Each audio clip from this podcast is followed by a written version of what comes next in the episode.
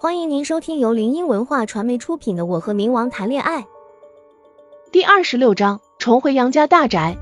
办理好出院手续后，我们直接去了杨家。而我住院这件事情，老爹并不知道，也不知道他过得怎么样。虽然自己是对他恨之入骨，但是毕竟血脉相连，也是他把我拉扯大的。说一丁点感情没有，那是不可能的。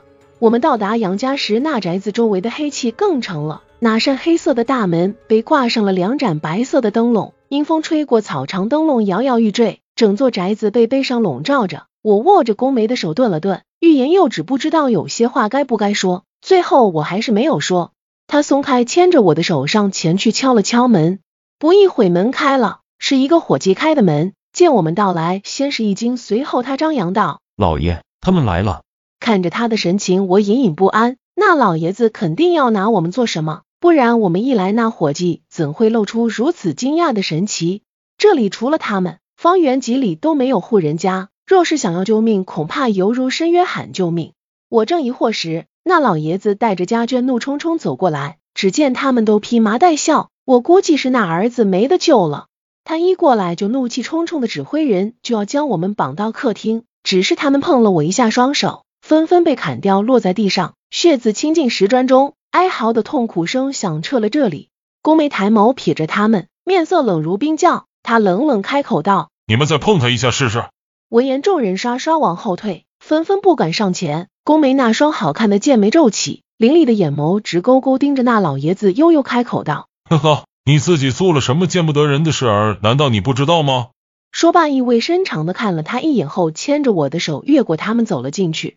我还不知宫梅竟有如此强悍的鬼力，悄无声息的就将他们的手通通砍了下来。他这么霸道，可真是容不得别人欺负我。老爷子听到这句话，本来就小的眼睛，如今眯起来更没贼鼠眼。宫梅这么一说，他也不敢怎么样了，遣散了其他人，跟上宫梅。屋子很像古时候的那种老旧房子，屋顶还有些破败不堪的感觉，潮湿的墙面长满了绿色的青苔。按理说他老爷子请得起仆人，不应该家里是这样的啊。老爷子坐在茶几旁边道：“你都知道什么？”屋内并没有用蜡烛，而是一盏白色的雕花灯。虽然外面看起来破败不堪，可是这里面的家具都是很齐全的。宫美冷笑道：“你自作孽不可活，牵连了你儿子。”我就静静坐在他旁边，听着他们的谈话。听闻老爷子面色一紧一青，急急忙忙辩解道。我世世代代做善人，怎么会自作孽不可活？一派胡言！他说的铿锵有力，愤怒的胸膛无规律的起伏着。若是不知道的人，还真信了他的话。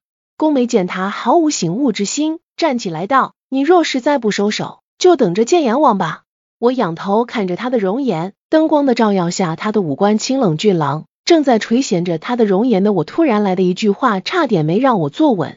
只见他看着我，小声道：“踩到我的衣尾了。”我放眼看去，只见他外面那件黑色的衣尾正被我踩在脚底，衣服绣了一只金色白色相间的龙。嗯，不过他的尾巴被我踩在了脚底。我不要面子的吗？当然，他这句话是我在脑海中想出来的。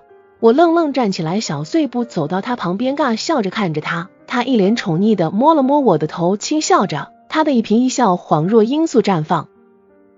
听众朋友，本集已播讲完毕，喜欢的朋友记得挥挥你的小手，点点关注，欢迎大家订阅，下集精彩继续。